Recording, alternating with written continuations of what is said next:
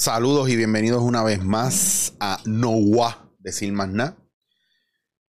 Nada, voy rapidito, como siempre les digo. Me gusta ir rápido aquí porque no quiero que pierdan el tiempo y quiero que sea como, como un shot de espresso o una vitamina que te ayuda pum, a arrancar y, a, y que te ponga a pensar y que te ponga a darle vuelta a las cosas o un mismo tema. El punto es que usted piense, se mueva y tome acción al respecto. Hay tantas cosas a las que les quiero hablar porque me han pasado muchas cosas, pero la primera que les voy a decir, estoy vivo de milagro. Pues Dios es grande, el universo es grande, es perfecto y todo pasa porque tiene que pasar. Pasa cuando tiene que pasar y como tiene que pasar.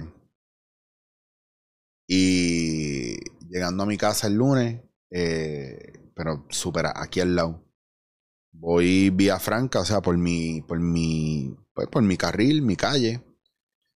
Y un señor iba a hacer un cruce de un lugar a otro, en, forma de cruz prácticamente.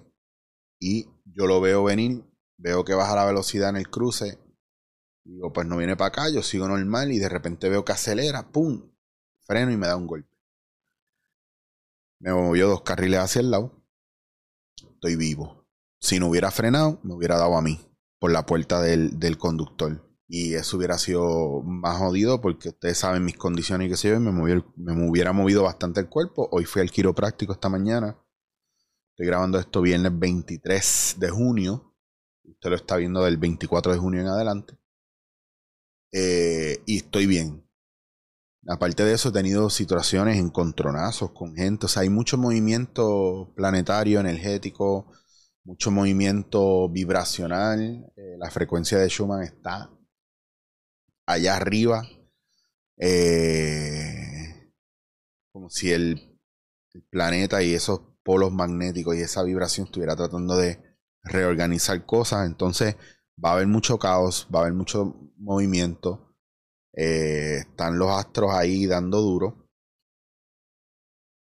Y bueno, estamos vivos. Entonces hay que estar consciente de esas cosas. Y yo digo estar consciente de esas cosas porque no es que usted crea en el horóscopo, ¿no? Porque a mí me da igual y yo no creo en el horóscopo. Pero sí pienso que como estamos hechos de lo mismo que están hechos las estrellas y los planetas, sí pienso que nos pueden afectar esas cosas, especialmente a nivel vibracional. Hay muchas cosas y a nivel energético hay muchas cosas que no entendemos y no por eso significa que están erróneas o no existen o están mal. Tenemos que dar espacio también para esos elementos. Yo creo mucho en eso y me ha ayudado, me ha servido de norte a identificar lo que está pasando para redirigir la, manera en la que me voy a comportar en el día a día. Bien curioso, para la semana pasada yo les grabé el, el de sumisión no es lo mismo que respeto. Un día antes o por la mañana del viernes pasado y viernes por la tarde tuve una situación con alguien bien fea, que no me gustó. Y que al final se tornó algo bien poco profesional. Este. Entonces he tenido que bregar y arrastrar eso, ¿verdad? Porque me ha tocado trabajar con la persona y ha sido bien difícil. Porque, porque no entiendo que se ha tomado una actitud adulta. Para que ustedes vean lo que. Lo que pasa cuando no asumimos responsabilidad por, por el, eh, por el niño y, el niño domina y el adulto no puede hacer sus ajustes. No voy a entrar mucho en detalle, simplemente quiero decirles que el mensaje de hoy es sencillo. No importa quién usted sea, donde, donde usted esté y el cargo que usted tenga, a la gente, dentro de lo que se pueda, hay que tratarla con respeto y amabilidad. A la gente mayor, sobre todo, que han vivido todo lo que han vivido porque el respeto no es igual a sumisión, no porque tú respetes a alguien tienes que ser sumiso a ellos. Y tiene que tener mucho cuidado como usted pone en primer lugar, segundo lugar y tercer lugar a otra gente antes que a usted. De la misma manera en cómo usted se presenta hacia los demás o ante los demás. Pues muchas veces yo, yo cometí el error por mucho tiempo de cada vez que conocía a alguien, no importa en el estado en el que estuviera o la posición que tuviera, siempre los ponía arriba, como para que se sintieran bien, como te voy a sentir bien, te voy a poner acá arriba. Y me di cuenta que esa gente que yo ponía allá arriba se convirtieron en mis perpetradores, mis depredadores, mis, agresores, porque yo los puse ahí. Nunca me puse al mismo nivel o no los traje a mi nivel o no los dejé en un lugar donde, donde no pudieran aprovecharse de mí. Entonces nosotros tenemos que ser cuidadosos con eso porque Esto no se trata de ser desconfiado, o esto no se trata de odiar, o de cancelar, o de rechazar. Esto se trata de observar y entender quién es uno, y qué es lo que tú tienes para ofrecer, lo que tú vales, y cómo desde la tranquilidad y la neutralidad tú ves al otro igual. Y que cuando tú ves la posición que tiene, pues porque es un jefe, pues tú lo tratas como un jefe pero no es un jefe que está por encima de ti a nivel moral, personal, espiritual, mental, emocional, etcétera, etcétera. E, es, tu jefe, es, tu director, es tu, tu líder. Y si usted tiene una posición de jefe, líder, director, usted, usted tiene una responsabilidad bien grande de dirigir, de llevar, incluso en muchas ocasiones hasta de educar a la gente que usted tiene con alrededor suyo. Y es bien importante que asuman una posición de, donde usted permita que haya bienestar en el grupo o en el equipo con el que usted trabaja. El problema es, si tú tienes dos compañeros de trabajo que siempre están en la mala, pues, hay que bregar con eso, pero cuando es tu jefe el que trae, tu director o tu líder el que trae esa energía, a lo mejor tú no debes estar ahí.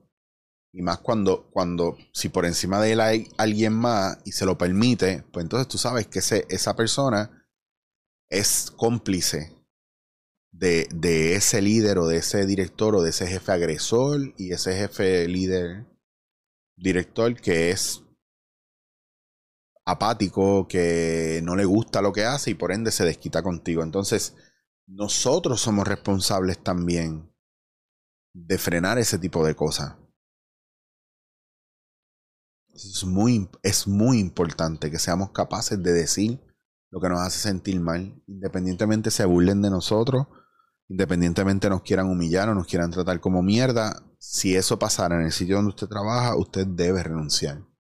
Usted debe salir de ahí si usted no puede hacer más nada, si usted no puede montar una querella, si usted no puede eh, conseguir que la persona recapacite, usted tiene que salir de ese lugar. ¿Por qué? Porque, porque usted se vuelve cómplice de esa persona y, y, para colmo es una víctima cómplice. Yo soy víctima. Ah, pero es que nadie te debería estar haciendo eso, pero lo hacen. A mí no me importa lo que tú pienses que debería o no debería hacer, porque al final lo van a hacer. Pues yo me encabrona la gente que dice, es que eso no debería pasar. Pues sabes qué, pasó. ¿Qué vas a hacer al respecto? Es que eso no debería pasar. A mí lo que me estás diciendo es que no eres capaz de hacer nada y tú piensas que lo que debería hacer y lo que debería pasar o no debería pasar, ya, porque tú crees que debería o no debería, no va a suceder o va a suceder. No, ¿Qué vas a hacer al respecto? ¿Qué vas a hacer al respecto?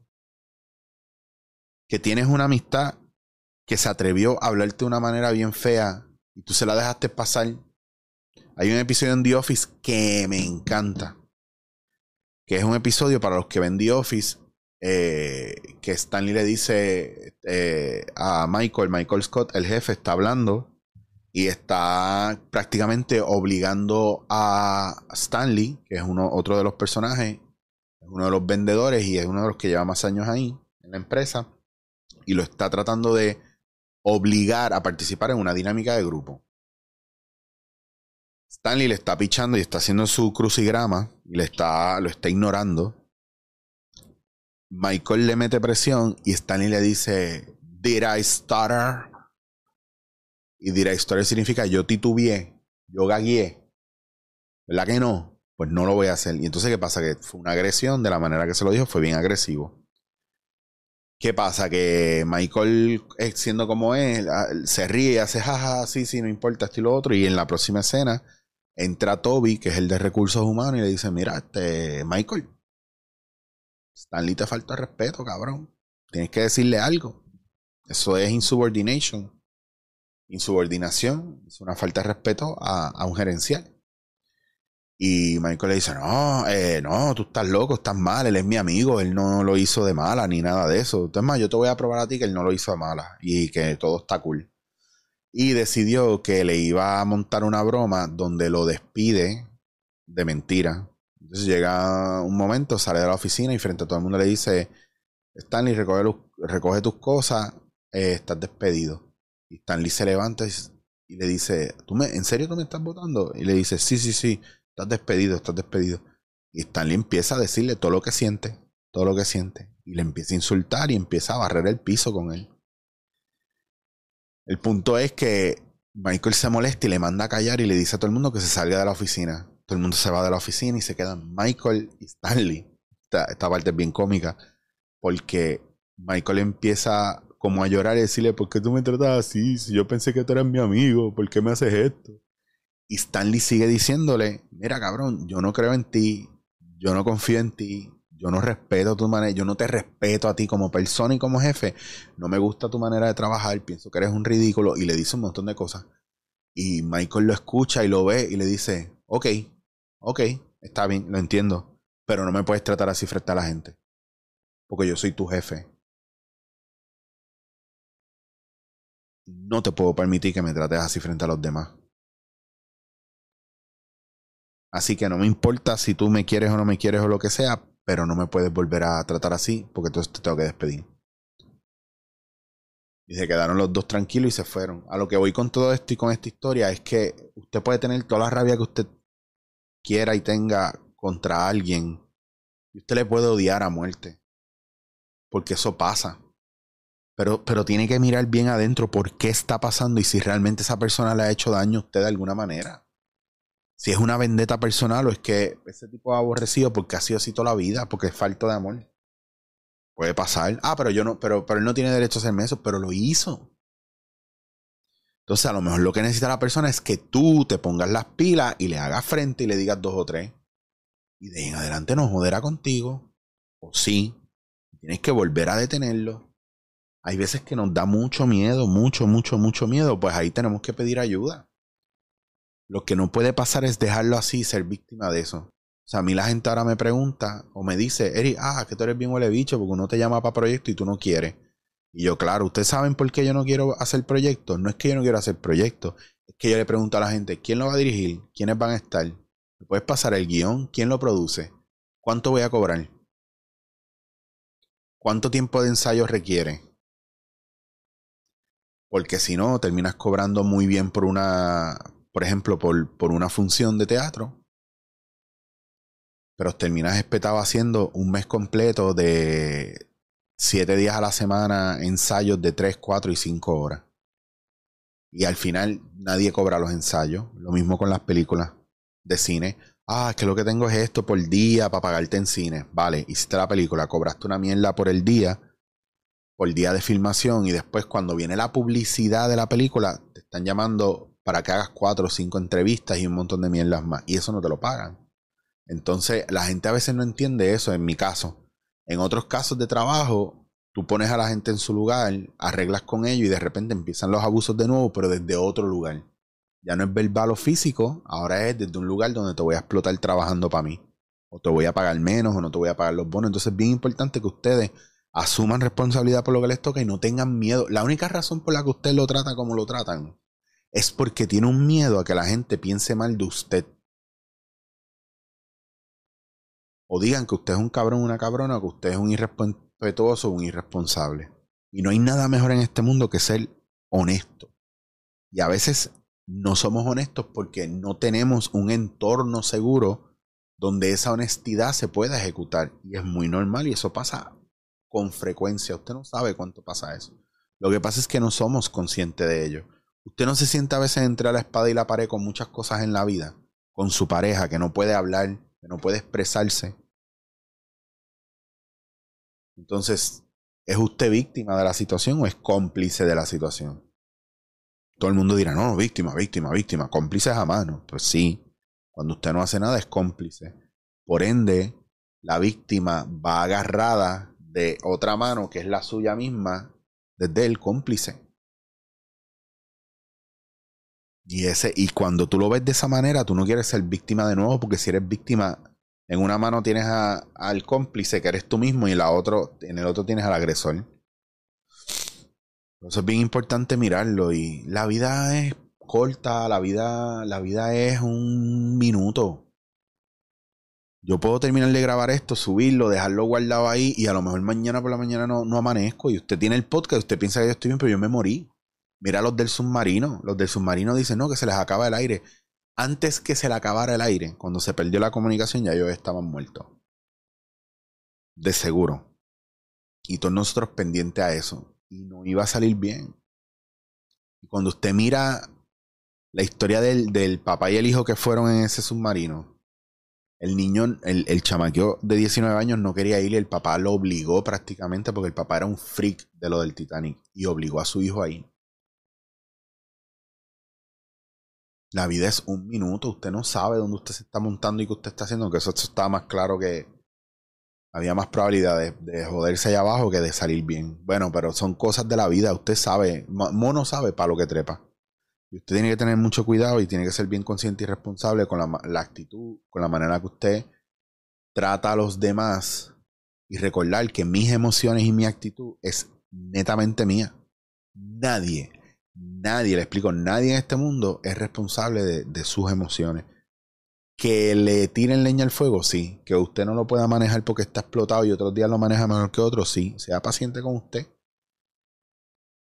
Y cuando usted vea que alguien se encabrona con usted, también piense que parte de esa es responsabilidad suya y cómo usted ayudó a exacerbar eso.